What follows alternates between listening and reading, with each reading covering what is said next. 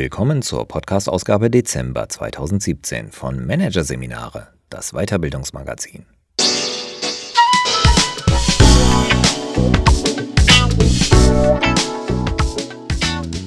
Weitere Podcasts aus der aktuellen Ausgabe behandeln die Themen Gesunder Menschenverstand, Denken hilft immer noch und Führen in der Digitalisierung, Navi für die VUCA-Welt.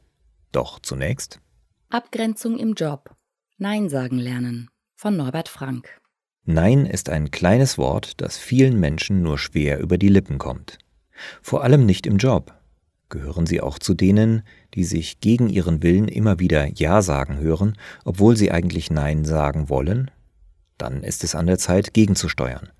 Ein Trainingsprogramm gegen Ja-Sageritis und für den Mut zum klaren, aber auch klugen Nein.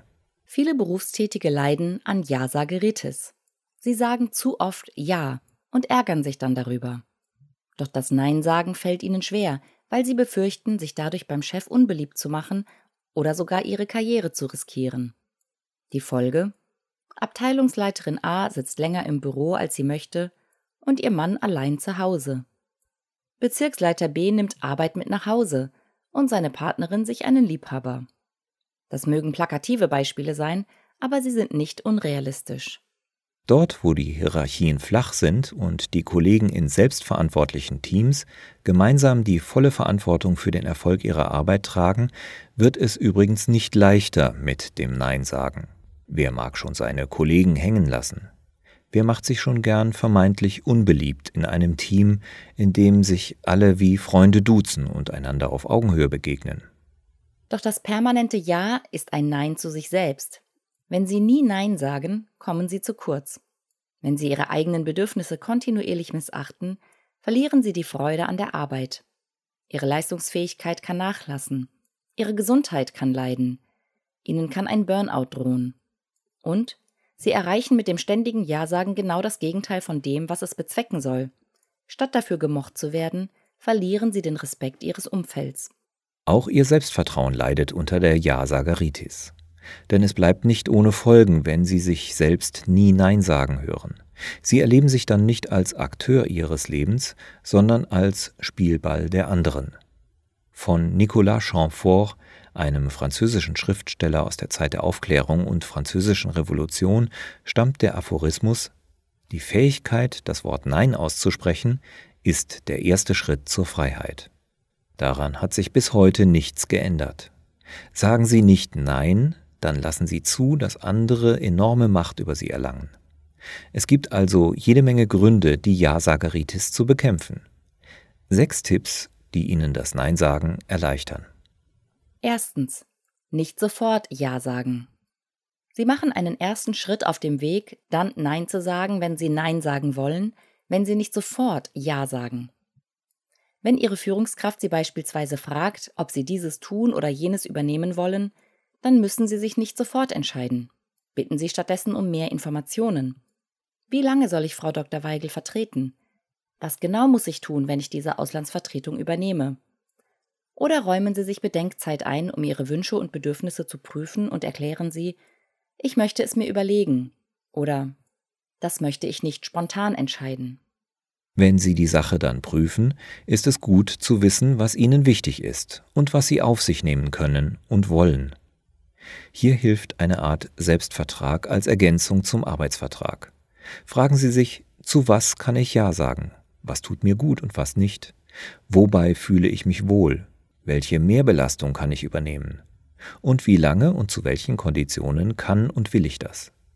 Der Punkt ist, wenn Sie wissen, was Sie wollen und was nicht, dann können Sie dies überzeugend kommunizieren. Und das ist die Voraussetzung dafür, ihrer Führungskraft und ihren Kollegen selbstbewusst begegnen zu können. Zweitens, keine Ausreden vorschieben. Eine Grundlage guter Beziehungen ist, sich darauf verlassen zu können, dass jeder sagt, was er meint, dass also ein Ja ein Ja bedeutet und ein Nein ein Nein. Deshalb ist eine Ausrede keine Alternative zu einem klaren Nein. Ausreden sind auch aus anderen Gründen keine tragfähige Lösung. Werden sie durchschaut, kommt das gewöhnlich deutlich schlechter an als ein klares Nein.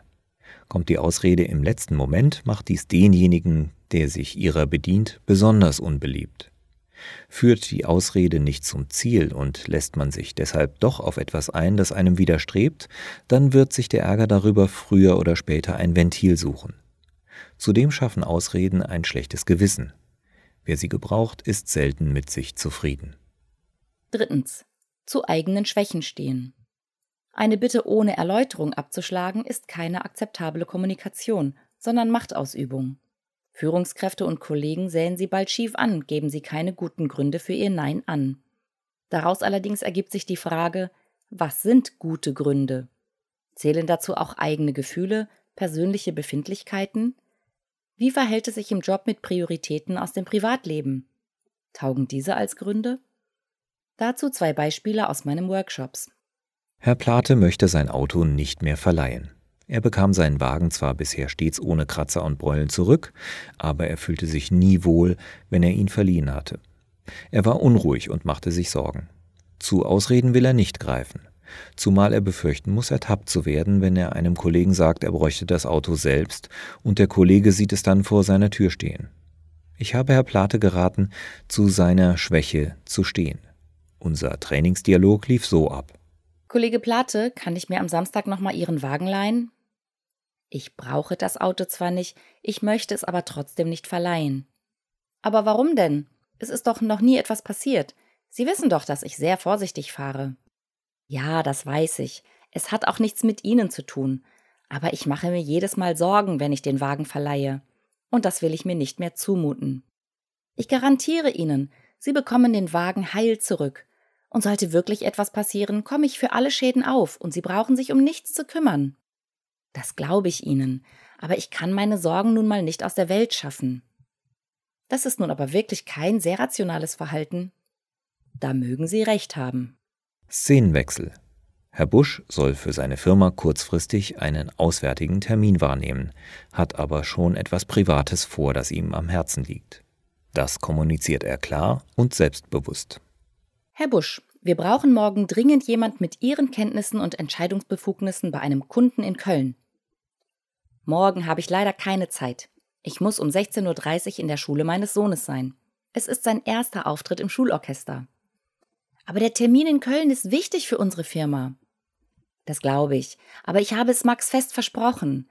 Und Sie können sich sicher vorstellen, wie wichtig es für einen Zehnjährigen ist, dass sein Vater dabei ist.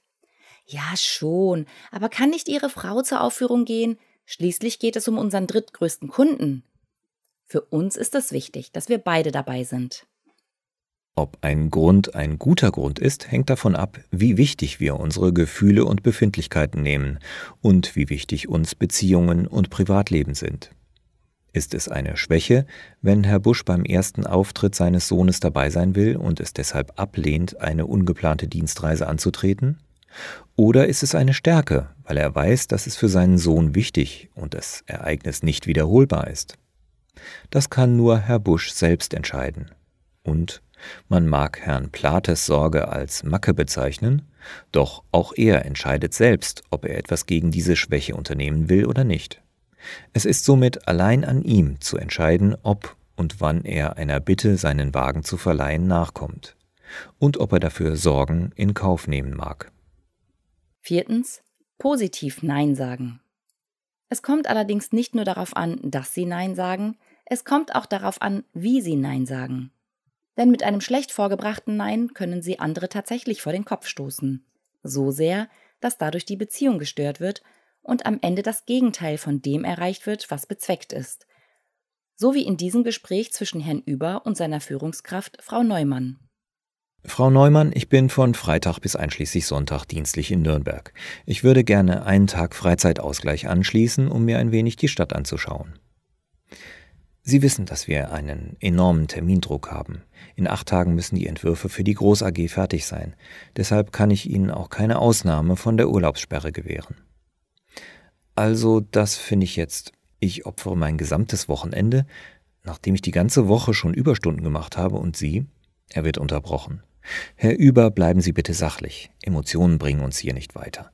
Die fristgerechte Fertigstellung der Entwürfe hat absolute Priorität und ich erwarte von Ihnen, dass Sie das im Auge behalten. Da fehlen mir die Worte.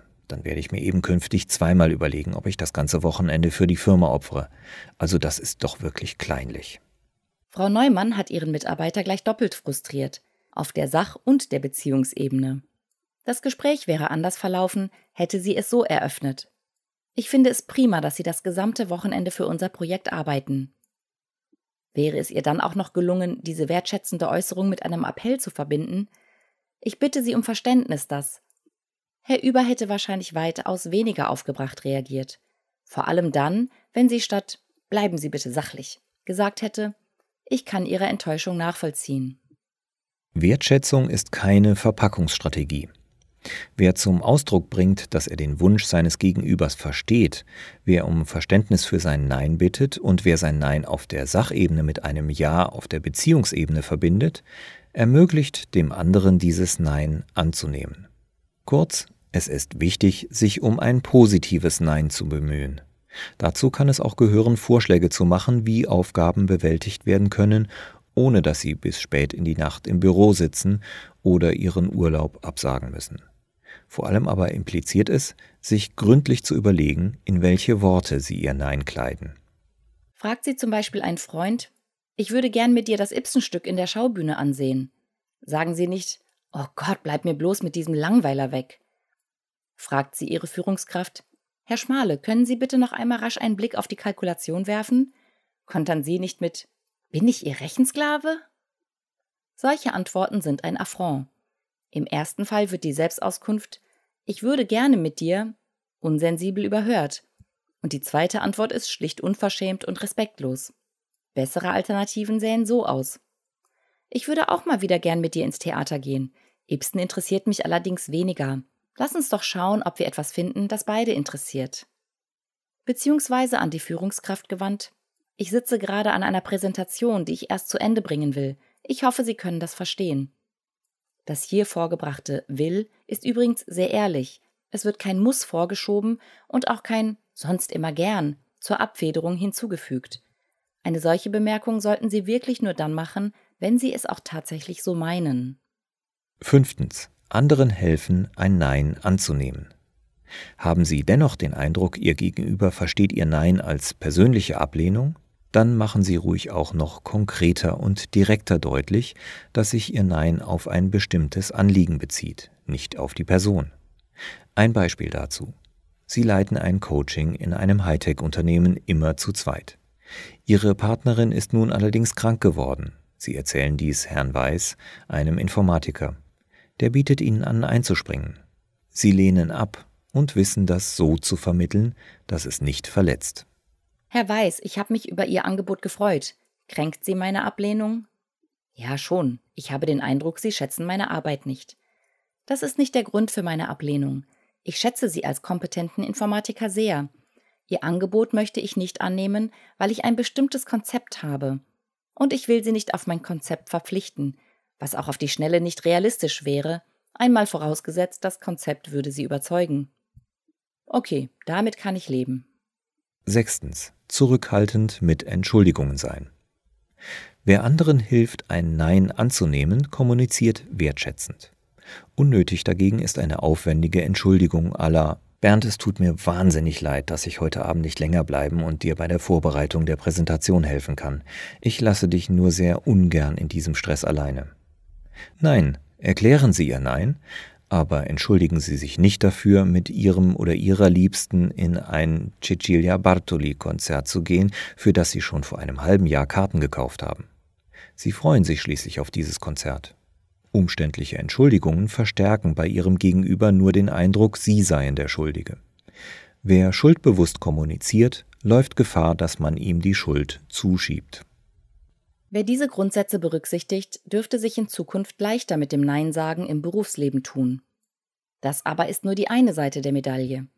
Ein guter Umgang mit dem Nein impliziert auch, zu lernen, das Nein anderer zu akzeptieren. Das ist nicht zuletzt für Führungskräfte eine herausfordernde Aufgabe. Schon lange hat die Bereitschaft von Mitarbeitern nachgelassen, sich einen Bonus mit einem Burnout zu erkaufen. Vor allem Angehörige der Generation Y scheuen sich nicht, Widerspruch zu artikulieren, wenn Führungskräfte autoritär über sie verfügen wollen. Und die Unternehmen haben erkannt, dass sie Kreativität und Innovationskraft nur dann gewinnen, wenn sie statt auf ein System aus Anweisung und Kontrolle auf flachere Hierarchien, Shared Leadership, Selbstverantwortung und Befähigung der Mitarbeiter setzen. Das impliziert, dass Führungskräfte heute häufiger als früher damit leben müssen, von ihren Mitarbeitern ein Nein zu hören. Nein, das tue ich nicht, denn ich finde, Ihr Vorschlag schafft mehr Probleme, als er löst. Oder auch, nein, diese zusätzliche Verantwortung will ich nicht übernehmen. Selbstverständlich. Das Nein des Mitarbeiters muss begründet sein.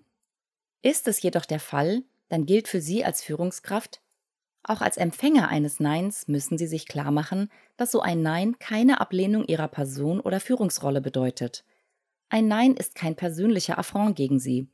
Es ist ein normaler Vorgang im Arbeitsleben, der seinen Sinn hat. Auch für Sie. Ein gut begründetes Nein akzeptieren zu können, ist insofern ein Ausdruck von Führungssouveränität. Und die Fähigkeit, ein Nein zu akzeptieren und den Widerspruch sogar zum Teil der Führungskultur zu machen, ist auch die beste Voraussetzung dafür, selbst Nein sagen zu können.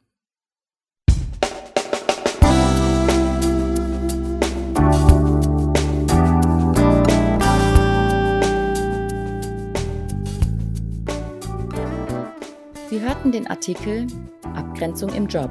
Nein sagen lernen von Norbert Frank aus der Ausgabe Dezember 2017 von Managerseminare, produziert von Voiceletter. Weitere Podcasts aus der aktuellen Ausgabe behandeln die Themen Gesunder Menschenverstand. Denken hilft immer noch. Und Führen in der Digitalisierung. Navi für die VUCA-Welt. Weitere interessante Inhalte finden Sie auf der Homepage unter managerseminare.de und im Newsblog unter managerseminare.de/blog.